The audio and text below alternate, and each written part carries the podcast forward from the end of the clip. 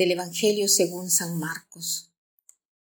En aquel tiempo Herodes había mandado apresar a Juan el Bautista y lo había metido y encadenado en la cárcel. Herodes se había casado con Herodías, esposa de su hermano Filipo, y Juan le decía, No te está permitido tener por mujer a la esposa de tu hermano. Y por eso Herodes lo mandó encarcelar. Herodías sentía por él gran rencor y quería quitarle la vida, pero no sabía cómo, porque Herodes miraba con respeto a Juan, pues sabía que era un hombre recto y santo, y lo tenía custodiado. Cuando lo oía hablar, quedaba desconcertado, pero le gustaba escucharlo. La ocasión llegó cuando Herodes dio un banquete a su corte, a sus oficiales y a la gente principal de Galilea con motivo de su cumpleaños. La hija de Herodías bailó durante la fiesta y su baile les gustó mucho a Herodes y a sus invitados. El rey le dijo entonces a la joven Pídeme lo que quieras y yo te lo daré. Y le juró varias veces Te daré lo que me pidas aunque sea la mitad de mi reino. Ella fue a preguntarle a su madre ¿Qué le pido? Su madre le contestó la cabeza de Juan el Bautista. Volvió ella inmediatamente junto al rey y le dijo Quiero que me des ahora mismo en una charola la cabeza de Juan el Bautista. El rey se puso muy triste, pero debido a su juramento y a los convidados, no quiso desairar a la joven y enseguida mandó a un verdugo que trajera la cabeza de Juan. El verdugo fue, lo decapitó en la cárcel, trajo la cabeza en una charola, se la entregó a la joven y ella se la entregó a su madre.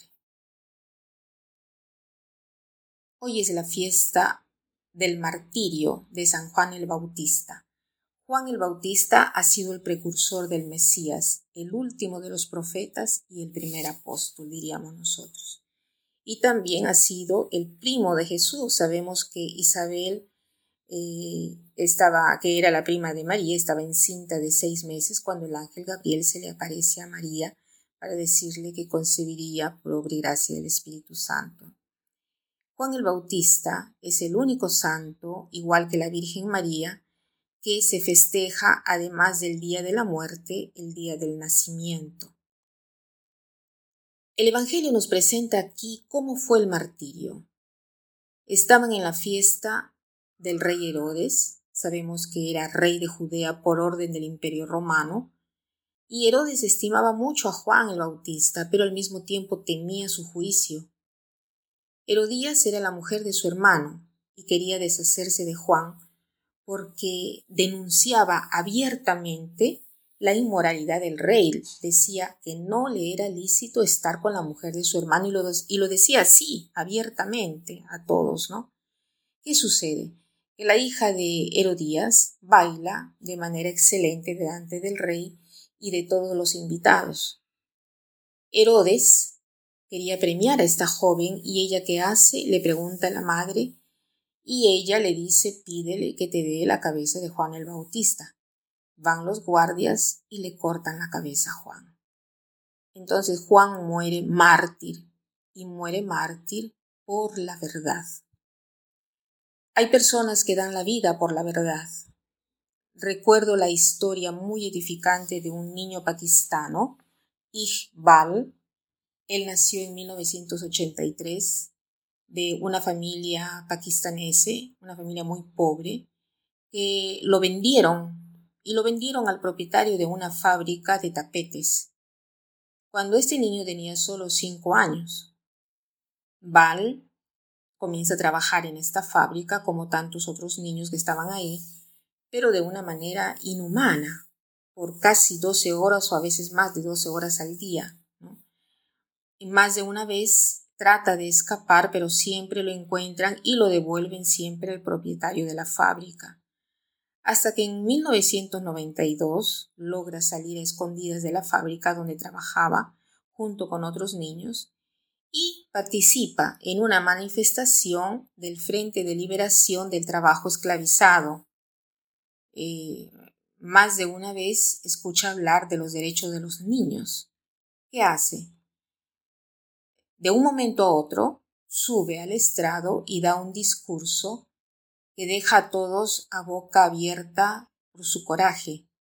Describe las condiciones inhumanas en el que trabaja con otros niños y en esa ocasión conoce a uno de los jefes de este grupo del trabajo esclavizado y le dice que lo ayudará a hacer todo un cambio en su vida.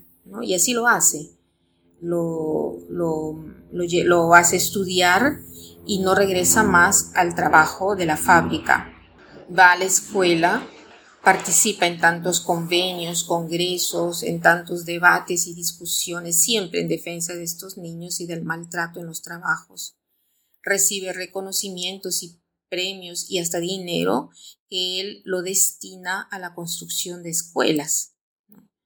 Y gracias a sus denuncias se convierte en famoso y el gobierno pakistanese se ve obligado a cerrar varias fábricas donde tienen a niños trabajando de esa manera y los libera de esta esclavitud. A un cierto punto, dice este niño, no tengo más miedo de mi patrón, sino que es él que tiene miedo de mí. Y después agrega, ningún niño debería tener en mano un instrumento de trabajo. Los únicos instrumentos que deberían de tener en la mano es lápiz y cuaderno. Y también decía, cuando yo sea grande quiero ser abogado y luchar para que estos niños no sean maltratados así. Pero Val no llega a ser adulto porque en el año de 1995, saliendo de la misa, lo asesinan con una ráfaga de balas.